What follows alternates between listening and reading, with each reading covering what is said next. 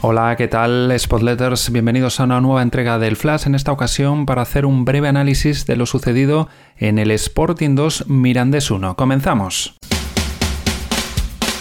Pues bien, en primer lugar hay que decir que ha sido un partido muy completo del Sporting, tal vez uno de los mejores desde que David Gallego se inquilino del banquillo rojiblanco, especialmente el primer eh, tiempo pues es una invitación a la esperanza y que con ligeros retoques que puedan llegar en las últimas horas del mercado de fichajes podría, como decimos, eh, ser una invitación al optimismo. Moderado eso sí porque no se mantuvo durante el segundo tiempo, porque a pesar de llevar el control del partido, que no la posesión, porque no siempre va emparejado eso, pues el, Sporting acabó con cierta incertidumbre por el gol encajado, un gol evitable, pero como decimos en líneas generales, gran imagen del Sporting, buen balance ante un Mirandés cuya propuesta con varios jugadores interesantes es eh, muy notable pero que también hay que decir, y esto sin restar a lo que fue el buen partido del Sporting, pues también le pone en contexto, el Mirandés es un equipo que deja jugar más que otros. Eh, llegó sin haber encajado tantos al Molinón en esta temporada, pero también hay que decir que el Málaga le creó 23 ocasiones y el Amorebieta 15. El Sporting fueron 20 ocasiones y lo positivo para el conjunto gijonés es que de esas 20, 11 fueron dentro del área y lo menciono y lo destaco porque en las jornadas anteriores precisamente le había costado al Sporting generar esas ocasiones dentro del área rival. Yendo ya a aspectos más concretos de lo que fue el partido, destaco sobre todo la presión alta, la mencionó también David Gallego en la rueda de prensa posterior al encuentro, con muchos robos en campo contrario, eh, incomodando al Mirandés que no tuvo fácil en ningún momento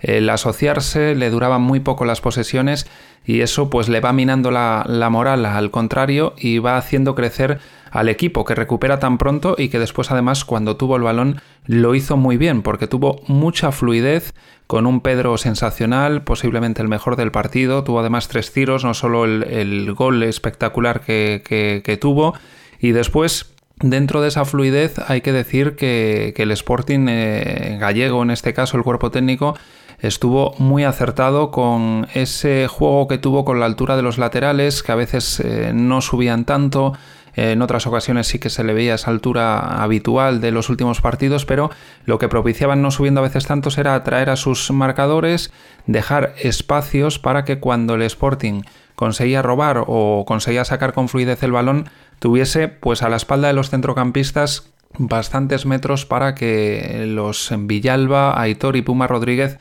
eh, pues condujeran en, velocidad y, lograran eh, ataques muy verticales con un Villalba con mucho dinamismo abriéndose más a las bandas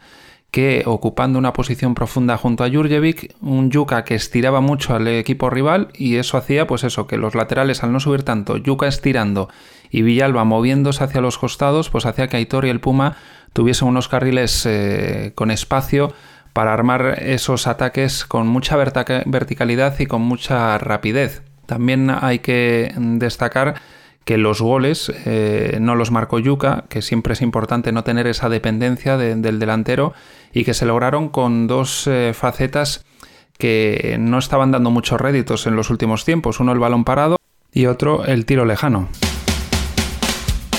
En el debe de este partido, pues eh, únicamente que no duró la imagen del primer tiempo todo el segundo. Es cierto que no todo el segundo tiempo eh, fue a menor nivel, el inicio no fue ni mucho menos malo y sobre todo el final después del gol encajado hay que destacar que los últimos 12-13 minutos del Sporting fueron con una madurez competitiva muy alta y que supieron manejar en todo el momento el partido para que el Mirandés ni siquiera se acercara a empatar. ¿no? Eh, se vio ahí una lección aprendida después de lo que sucedió ante el Burgos en la primera jornada y hay que destacar en esa segunda parte, pues eso, unos minutos del inicio y la madurez del final. Pues en el intermedio del segundo tiempo es solo el único debe que tiene el, Sporting, además de ese gol encajado que fue totalmente evitable por un despiste en dos marcas y que empañó el gran encuentro, especialmente ese primer tiempo sobresaliente y que hizo pues algo de incertidumbre tuviera el partido.